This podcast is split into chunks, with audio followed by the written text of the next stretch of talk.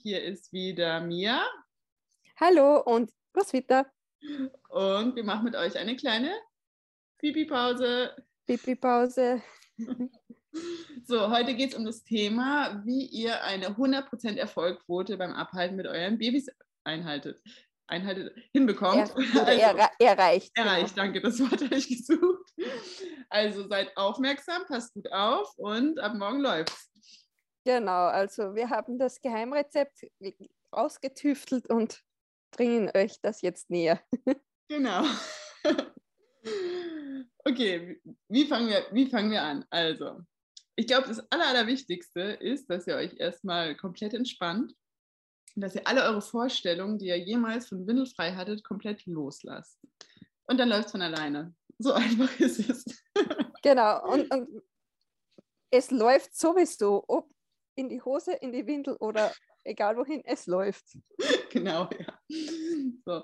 Nein, also pass genau. auf.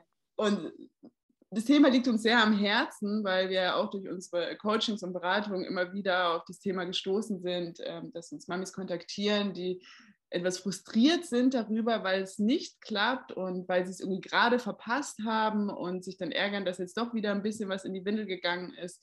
Und deswegen fanden wir es ganz wichtig, über dieses Thema zu sprechen. Und ähm, ja, wir kennen auch selbst dieses Gefühl einfach. Ich weiß nicht, was wieder magst du erzählen, wie war es bei dir am Anfang? Ja, also ich muss sagen, ich war auch eine von diesen 100% Mamis. Also ich hatte ähm, aus Büchern, ähm, wie sagt man, ich hatte diese Vorstellung, es klappt einfach wie am Schnürchen, es wird nie was nass, es gibt keine Hopperlas und ähm, ja, es, es darf auch nichts passieren. So ging es mir mit meinem Sohn, mit meinem ersten Kind. Dementsprechend gestresst war ich, schlecht drauf war ich, habe dann auch äh, meinen Mann zur Schnecke gemacht, sagen wir mal, es mal so, wenn was in die Hose ging, weil ich einfach so hohe Erwartungen an mich und an, an, an die gesamte Situation hatte. Uh, ja, es war furchtbar, also wirklich furchtbar. Und ich wollte es so sehr und, und habe dadurch noch mehr Stress und Druck gemacht. Und ich sage es noch kurz, indem ich so viel Stress und Druck gemacht habe, gab es eigentlich in der Kommunikation mit meinem Sohn kein oder sagen wir maximal zwei Tage, mehr kann ich mich wirklich nicht erinnern, wo wirklich hoppala frei war. Also so schlimm war es. ja, aber es hört sich vielleicht jetzt schlimm an, als es in der Tat war, aber ich habe mich nicht gut dabei gefühlt. Ja, das ist äh, tatsächlich eigentlich ganz traurig, sich damit nicht gut zu fühlen, was man da gerade macht mit seinem Kind. Und äh, weil es ja so sehr um die Kommunikation geht. Und ich kenne das Gefühl auch, ich habe auch in der Schwangerschaft viel gelesen und dann war sofort klar, ja, total logisch, Kinder wollen nicht in die Windel machen, also funktioniert das ganz einfach so. Und ich werde ja eh geboren als Mama mit meiner Mama-Intuition und werde es von Anfang an kapieren. Und dann habe ich halt gemerkt, irgendwie ist es doch nicht so einfach. Und äh, ich war vielleicht ein bisschen entspannter als du, ich habe mein Mann nicht das auch gemacht.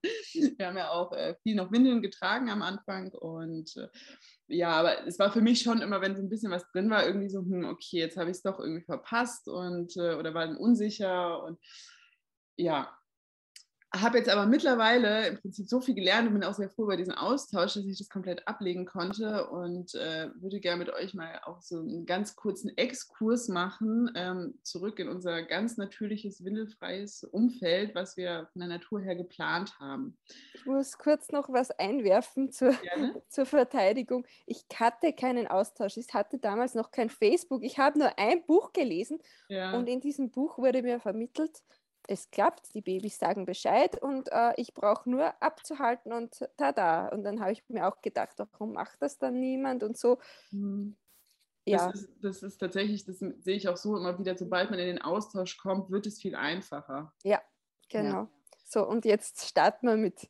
Genau mein, meinen historischen Exkurs. Oder ist genau, es ja gar nicht historisch, weil im Prinzip wird es an anderen Orten der Welt ja immer noch so gelebt. Und ursprünglich, also vor 200.000 Jahren, sind ja so die ersten Wurzeln der Menschheit, ähm, also wo man halt das nachvollziehen kann, wo wir herkommen. Und das war damals noch im Osten von Afrika. Also unser ursprüngliches natürliches Umfeld ist wirklich erstmal sehr naturnah natürlich zu leben, in kleinen Dörfern zu leben und im Umfeld auch Leuten, die wir kennen, ähm, nicht so abgegrenzt wie hier. Dort wird auch, was im Artgerecht-Projekt immer wieder erzählt wird, es braucht äh, ein Kind, um ein Dorf zu erziehen. Und das ist eigentlich unsere natürliche Umgebung. Nicht, dass die Mutter alleine, vielleicht noch mit dem Vater und der äh, Schwiegermutter oder so zusammen äh, sich um das Kind kümmern, sondern irgendwie kümmern sich einfach alle mit ums Kind. Und alle kennen natürlich ja auch diese ganz typischen Signale, die Babys äh, von sich geben. Und dann hält auch die Tante ab und der Onkel und der Opa und der Nachbar und vielleicht das Nachbarskind auch, was einfach schon ein paar Jahre älter ist.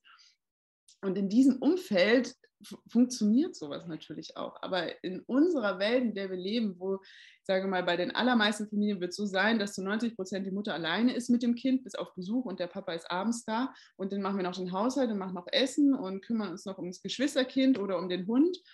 Und dies, das, jenes muss noch gemacht werden. Viele Mamis arbeiten ja sogar noch nebenbei. Es ist einfach nicht möglich, in so verbunden zu sein mit dem Kind und mit allem. Oder es ist ja auch gar nicht vorgesehen, dass wirklich nur eine Person die ganze Zeit im Dialog mit dem Baby ist. Und das Baby braucht das ja grundsätzlich auch, einfach sich so mit anderen Leuten austauschen zu können in gewisser Art und Weise. Deswegen ist es fast, also ich würde mal sagen, es ist grundsätzlich unmöglich, eine dauerhafte 100% Erfolgsquote zu haben. Und indem dieser Druck aber da ist, passiert genau das, was Roswitha ja gerade schon erzählt hat, dass man durch diesen Stress, den man sich macht, das noch viel weniger funktioniert. Das Kind spürt es auch einfach und ja, wie hast du es dann, wie hast du es danach gemacht? Also, also ich habe dann eben losgelassen und mir wurde bewusst, ähm, es ist ganz normal, wenn Hoppalas passieren und auch verschiedene Situationen einfach für mich gedreht.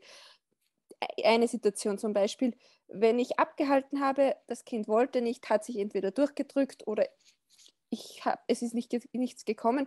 Und zwei Minuten später war die Hose nass, habe ich gefeiert, weil meine Intuition mir das Richtige gesagt hat. Ich war vielleicht nur kurz das Timing falsch, aber wirklich, ich habe es gemerkt.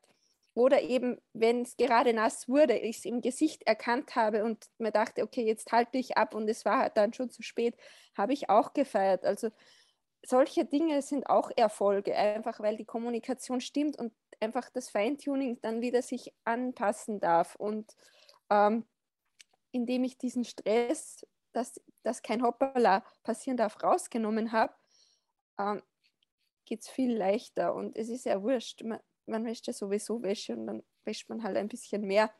Und es ist ganz, ganz egal. Und ich muss sagen, seither lebe ich diese Leichtigkeit und auch indem ich es nach außen trage mit meinen äh, Videos, die ich wöchentlich von meinen Kindern mache, also über diesen Windelfreialltag mache, äh, geht es mir leichter, weil ich den anderen Mamis vermitteln kann, dass es einfach ganz normal ist. Und wir haben auch Tage, wo äh, nichts, kein Hoppala passiert. Und da freue ich mich natürlich umso mehr, und wenn ein Hoppala passiert, ist es einfach ganz normal, weil wie du sagst, wir haben tausend andere Dinge im Kopf, um zu tun. Jetzt sind wir gerade umgezogen hm. und natürlich gab es da viele Hoppalas, aber ich sage meinen Kindern, es tut mir leid, ich habe gerade so viel zu tun und eben wir bleiben in Kommunikation und dann gibt es wieder Tage, wo es gut geht und andere Tage, wo es weniger gut geht und eben indem man diese Tage annimmt, wie sie sind, geht es viel leichter.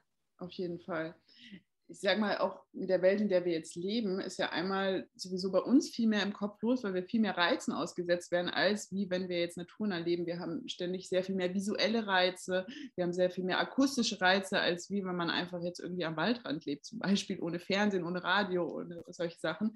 Und auch für die Kinder die sind ja auch sehr viel stärkeren Reizen ausgesetzt jeden Tag. Die Farben, die wir in unserer Wohnung haben, die Menge an Gegenständen und dass sie da einfach sehr viel abgelenkter auch sind, als wie wenn sie jetzt einfach wirklich nur grau, äh, braun und äh, grün sehen würden im Großen und Ganzen, ist halt auch irgendwo nachvollziehbar.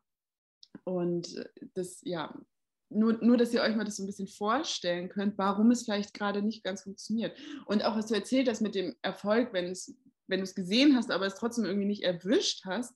So, ich, wir hatten es jetzt gerade äh, wieder, wir waren schwimmen und haben dann eine kurze Essenspause gemacht und mein Sohn war die ganze Zeit so, oh, Schwimmen war toll, alles cool, war total aufgedreht und dann saß er auf dem Schoß und hat irgendwie schnell so ein paar Sachen gesnackt und dann wollte er auf einmal runter und stellte sich so hin und macht den Pipi so. Und so der erste Moment ist natürlich immer dieses, warum habe ich es nicht gemerkt? Ah, Hätte ich ja. abgehalten und im zweiten Moment habe ich gesagt, oh, oh, danke, dass du mir vom Schoß runtergegangen bist und das da gemacht hast, weil im Prinzip ist es ja genau auch das so. Er hat, er hat es gemerkt so und er wollte jetzt nicht auf meinem Schoß äh, einfach loslassen. Und äh, auch ganz oft das haben wir die Situation, die Hose ist nass und das Kind spielt in Ruhe, ich mache halt irgendwas und auf einmal kommt es ganz panisch angekrabbelt und ich denke so, oh, was ist jetzt passiert? Und nehme ihn hoch, denke, ah, Hose nass, okay, toll, dass du Bescheid sagst, mache ich sofort trocken. Das ist es, ist es doch auch. Die Kinder haben es wahrgenommen und sie haben es kommuniziert. Und ja, das, das ist ein Riesengeschenk. So, wenn du es jetzt nochmal so sagst, äh, spüre ich richtig nochmal, welch ein Geschenk dieses Windelfrei ist und eben diese Kommunikation mit dem Kind. Ja, ja, tatsächlich. Auf jeden Fall. Ja. Also streicht dieses 100 Prozent, vergesst alles und habt einfach Spaß mit, genau. mit eurem Baby genau in der Kommunikation. Genau, das wollten wir euch heute sagen. Ganz kurz und knapp. Genau. Ja, dann bis Alles zum nächsten Mal, bis oder? Bis zum nächsten Mal. Tschüss.